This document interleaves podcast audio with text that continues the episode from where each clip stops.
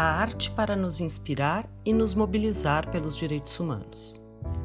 Olá, eu sou Luísa, do Instituto de Letras da URGS e coordenadora do projeto de extensão Leitura em Voz Alta. A literatura não raras vezes é tida como erudita ou introspectiva. Muitas vezes é vista como elitista até. No entanto, a literatura é, antes de tudo, um espaço de compartilhamento de narrativas. Nesta sala estarão disponíveis em forma de podcast trechos de obras literárias contemporâneas cuja autoria é bastante representativa de estilos e perfis que compõem a diversidade de nossa cultura. Nós convidamos autores e autoras para lerem trechos de suas próprias obras em voz alta. Esses trechos, assim como a referência completa das obras, encontram-se ali listados. Pedimos também que cada um e cada uma dos autores e das autoras nos fizesse uma recomendação de leitura. Tem muita coisa bacana para a gente ler. Literatura e direitos humanos, pluralidade chamando diversidade através da relação entre texto, voz e escuta. Nesse episódio, ouviremos o escritor Diego Grando lendo alguns poemas de seu livro Spoilers. Prestação de contas. Conheço o jeito exato de fazer errado, perdido nesta teia que não tem enredo. Como bater na porta com a ponta dos dedos, como buscar um bit num banco de dados.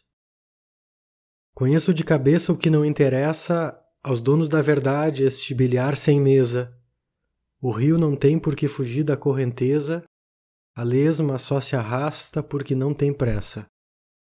Conheço pelo som o que não tem sentido, o que não tem segredo, puro falatório, os riscos nas paredes dos reformatórios, os traços de audiência dos desconhecidos. Conheço por inteiro o meio do caminho e até ali eu vou, depois dali não passo. Relendo folha a folha os mesmos calhamaços, ilhando-me no espelho a milhas dos vizinhos. Conheço com frequência o que não passa nunca e deixa marcas roxas no fio da navalha. Um pássaro acalenta tanto que atrapalha, um copo de aguardente mais que alegra trunca.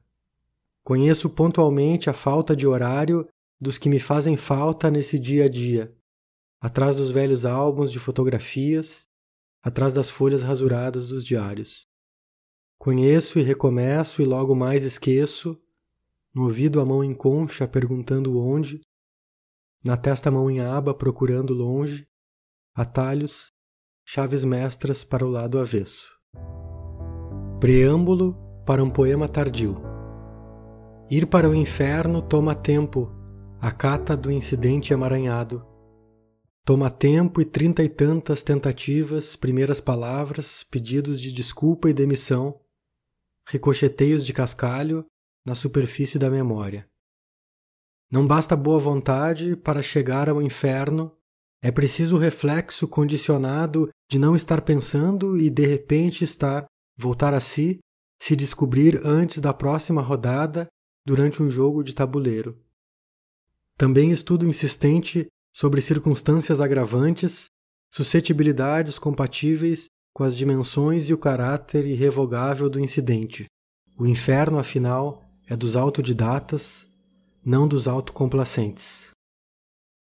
Diante da ausência de um guia adequado à faixa etária e aos índices de umidade, a disposição ao segredo, ao resta um da existência é requerida. O resto é vá de retro e tira gosto de luto vitamina C e cama. Spleen 95 Quando o número 1 valia 4,95, as tardes eram planas e com gosto de bala de Coca-Cola. Palmeiras vicejavam pelos corredores. Havia seguranças de fones de ouvido, sempre de olho em quem molhasse a mão no chafariz redondo iluminado, e ai de quem ousasse a contramão na escada rolante ou as mesas livres da praça de alimentação sem consumir. Um CD saía por R$ 14,90. Independente do sabor, os milkshakes davam mil dores de cabeça e as garotas davam bola para os caras errados. Na loja de importados havia tantas traquitanas que apareciam na TV e que ninguém comprava, e em pontos estratégicos urnas de acrílico montanhas de cupons com as melhores frases sobre a vida e o que fazer com o carro exposto atrás do cercadinho. A pista de patinação era um desejo pensado e calculado e congelado até a próxima semana, porque às seis em ponto tinha que estar esperando na mesma porta da chegada, o pai sempre atrasado, sem ter ido de novo ao banheiro secar as mãos na máquina de vento, e agora mais de meia hora para chegar em casa e não ter nada, além de dedos pegajosos de sorvete, nenhuma novidade para contar, nem formular ideias sobre a morte. GMT-3 Não conversamos mais, nem nos faz falta.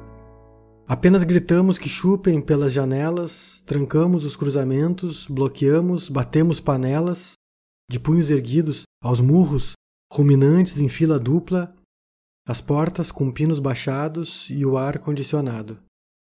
Com altos orçamentos e lobistas, pesquisas, powerpoints, perfis forjados, Teremos reinventadas as berlindas, coleiras e tripalhos.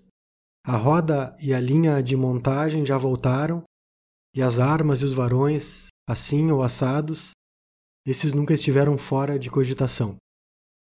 Estamos todos tontos e apressados, estúpidos, estupefatos com os fatos, destemperados em outro tempo, tempo de cidadãos de bem e áreas VIP pet shops, humanos, direitos diferenciados, dízimos, dilemas de crédito ou débito, café em copos de papel timbrado, a higiene hiperembalada de álcool gel e talheres de plástico, proteínas promissoras em pó, potes, concentradas. Que mudamos de patamar, isso é verdade. Fizemos estádios chamarem-se arenas, multiuso, multimídia, multiconfortáveis, Fizemos filmar em nossos discursos sobre Deus e todo o nosso esforço o fim de um ciclo e o mercado de trabalhos de conclusão comprados. Nunca o fizemos, que fique claro, só estamos comentando. Fizemos listas de presentes virtuais como os sentimentos para bater os custos da festa, ao menos para aqueles queridos convidados que não queríamos convidar.